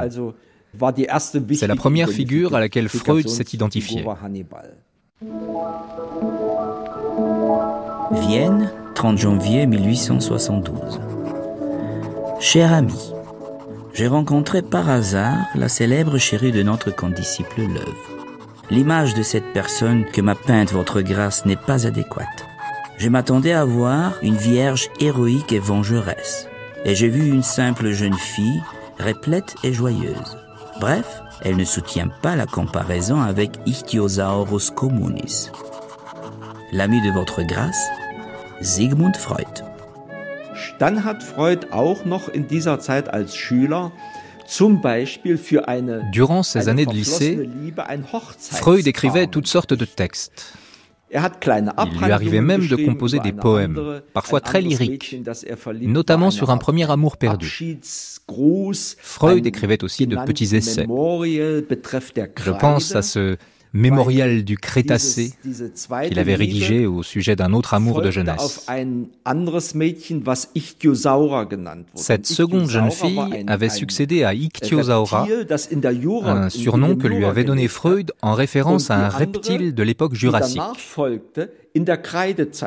Freud, connaissant bien sa géologie, il savait que le Crétacé avait succédé au Jurassique.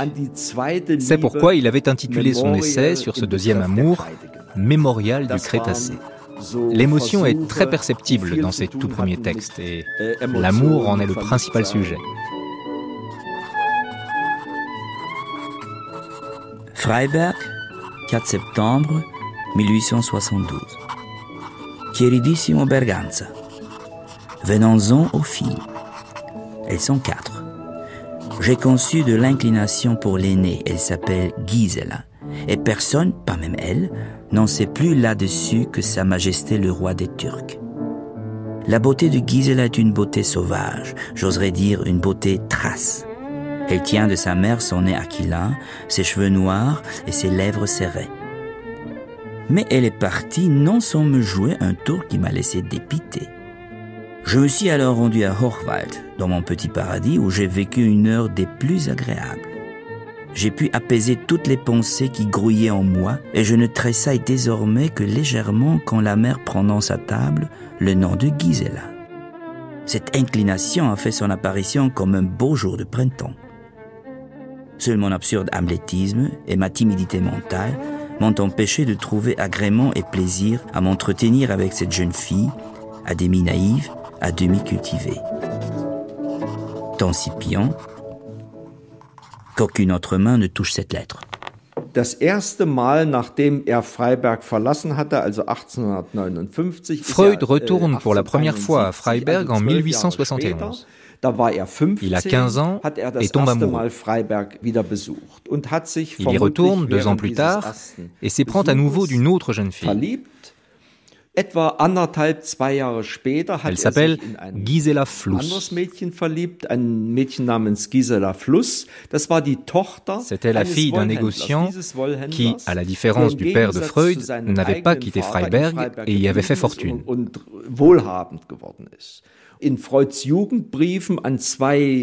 Dans toutes ses lettres de jeunesse, que ce soit au frère de Gisela, Émile Fluss, ou à son camarade de classe, Edward Zilberstein, Freud ne cesse d'évoquer cette passion. Il est certain que Freud et Gisela n'ont pas eu de relations sexuelles. Dans l'une de ses lettres, Freud a d'ailleurs décrit un endroit près de Freiberg, à proximité d'un château médiéval, où il se serait rendu pour laisser libre cours à ses sentiments, si l'on peut dire. Ce château existe toujours. On peut toujours voir l'endroit où s'est déroulée la scène.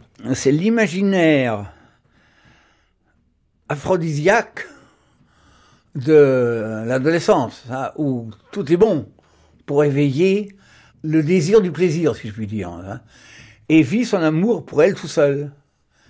C'est le plaisir solitaire, visiblement. Hein. Et euh, la chose la plus naturelle du monde. Et je, j'ai calmé les, la profusion. Wimmeln, c'est grouiller. Le, les, pensées grouillantes, donc le grouillement de pensées, on se doute comment il a fait, ça. C'est évident. Et alors, intéressant, on zucke nur leicht zusammen et je ne, je tressaille légèrement quand ma mère, à table, dit le nom de Gisela. Parce qu'il avait aussi peur d'être surpris par sa mère puisque le dénisme infantile est la seule chose que la mère ne doit jamais connaître. Un enfant peut tout faire, sauf ça. C'est la pire des choses qui puisse arriver à un enfant, que la mère devine ou puisse deviner les attouchements solitaires. À ce moment-là, on la mort, ça. C'est terrible. C'est l'origine même, probablement, des problèmes de refoulement. On comprend pourquoi Freud ensuite a travaillé. Hein.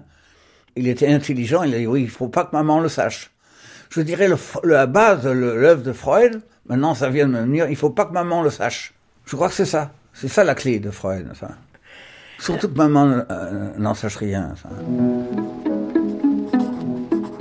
Vienne, 20 août 1873. Querido Berganza. J'ai renoncé à l'inclination qui m'attachait à Gisela cette jeune fille que tu as vue et dont tu ne te souviens pas. Non pas qu'une autre ait pris sa place, mais comme la nature a horreur du vide, disons que sa place s'est remplie d'air. Porte-toi bien et prends bien soin de ton corps, car, comme dit le poète castillan, sin manos no se puede agarrarse, et sin pecho no abrazarse, et sin ojos no mirarse, y no amarse sin verdad. Ce poète illustre n'est ni Cervantes, ni Don Ramon Mesonero Romanos, c'est Don Scipion qui a fait ce quatrain en un moment d'humeur lyrique. Dans tout dévoué Scipion, dans Sigmund Freud. Wir wissen aus der späteren Schulzeit Freuds, auch um die Zeit seiner ersten Durant ses études, er Freud a entretenu une longue correspondance avec un de ses camarades de classe. Il s'appelait Edward Silberstein et il était originaire de Roumanie. Dans ses lettres, on apprend quantité de choses sur ses années de lycée et même sur ses débuts à l'université. C'est une correspondance très intéressante parce qu'on y découvre toute la vie du jeune Freud, ce qu'il er pensait de ses professeurs, ce qui lui tenait à cœur, ce qu'il attendait de l'amitié comment il y er répondait.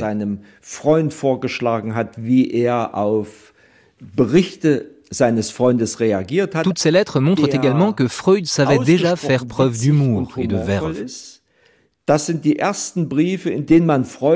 Ce sont les premiers textes où émerge ce ton grinçant, er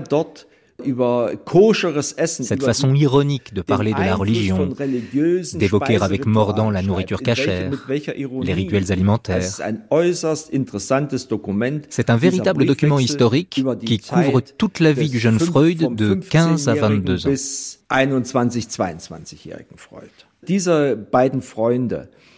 haben Spanisch gelernt. Freud et Silberstein avaient appris l'espagnol ensemble. Une grande partie de leur correspondance est écrite dans cette langue. L'espagnol était la langue officielle de leur Academia Castellana. Plus tard, au sein de son cercle, Freud sera toujours chargé d'écrire les comptes rendus des livres espagnols parce qu'il connaissait bien cette langue. Il n'a jamais perdu son enthousiasme adolescent pour l'espagnol. Cervantes faisait partie des auteurs que Freud citait toujours. Moins souvent que Shakespeare sans doute, mais il jouait un rôle important.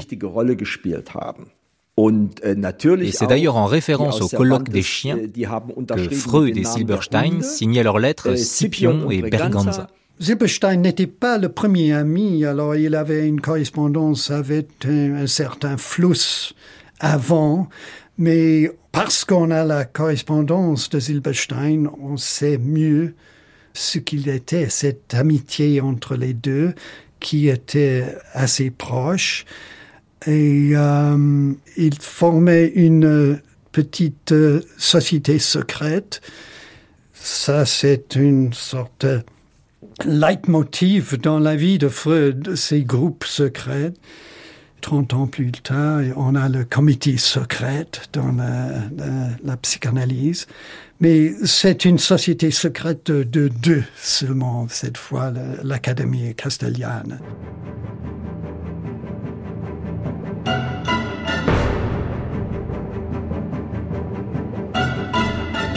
Cher ami, en ma qualité de membre de l'Académie, je ne peux te dissimuler une question d'ordre politique qui me préoccupe vraiment.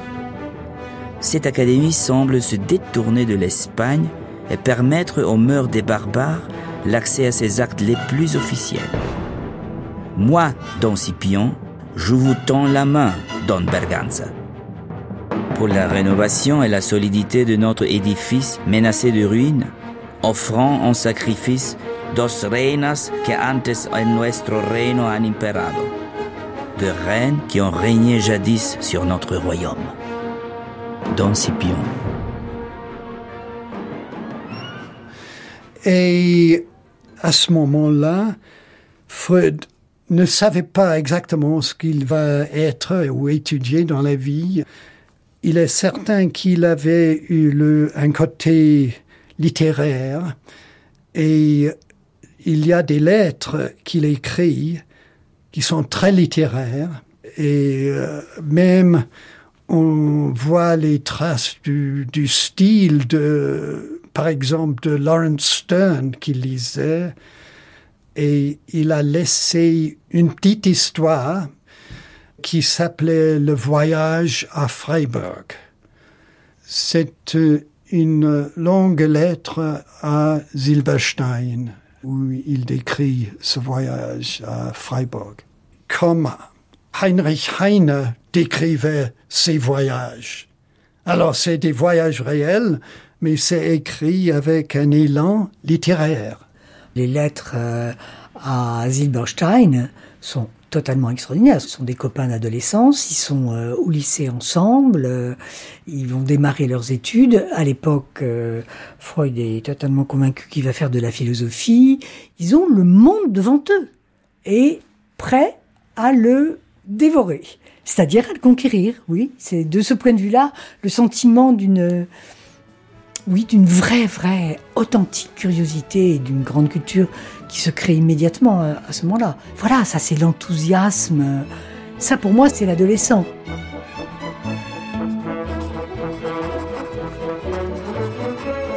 Vienne, 6 août 1873.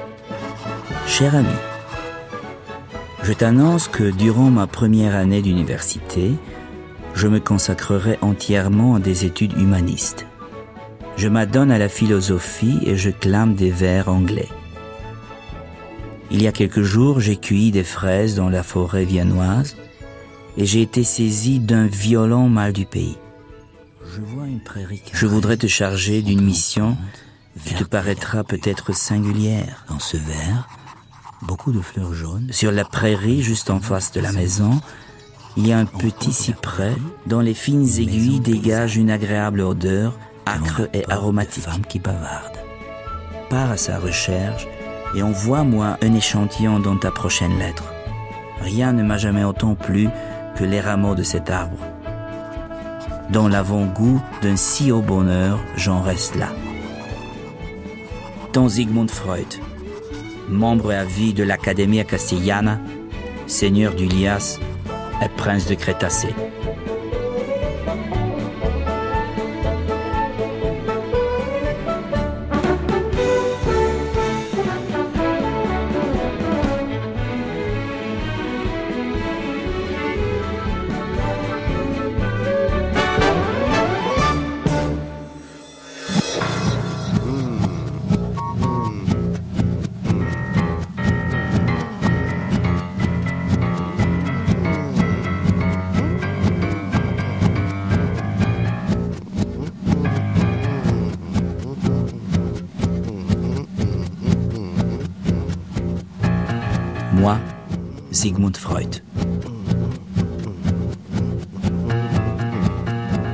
Lisa Apignanesi, écrivaine.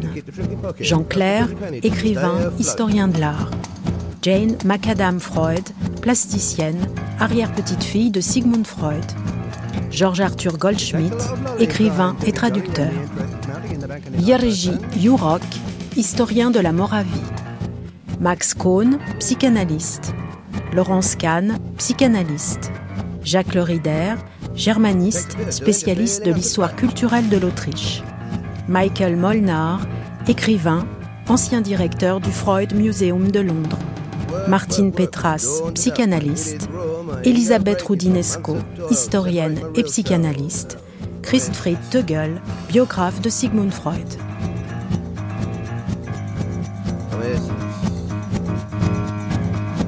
Voix Samuel Finzi et Sophie Barjac, Laurent Lederer, Miglen Mirchev, Nicolas Raka et Andrea Schiffer.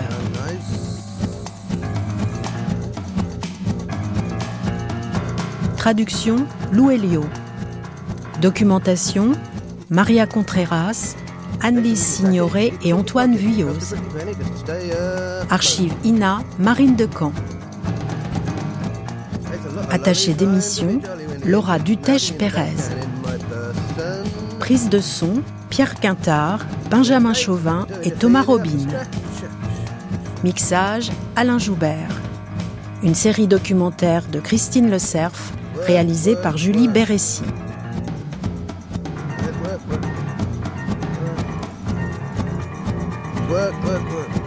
À demain pour la deuxième partie de cette grande traversée, Sigmund le Conquistador.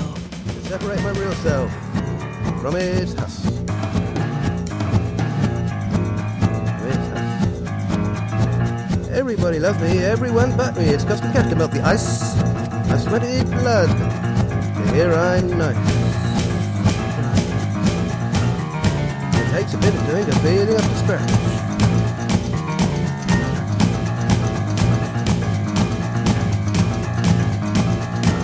Work, work, work. Do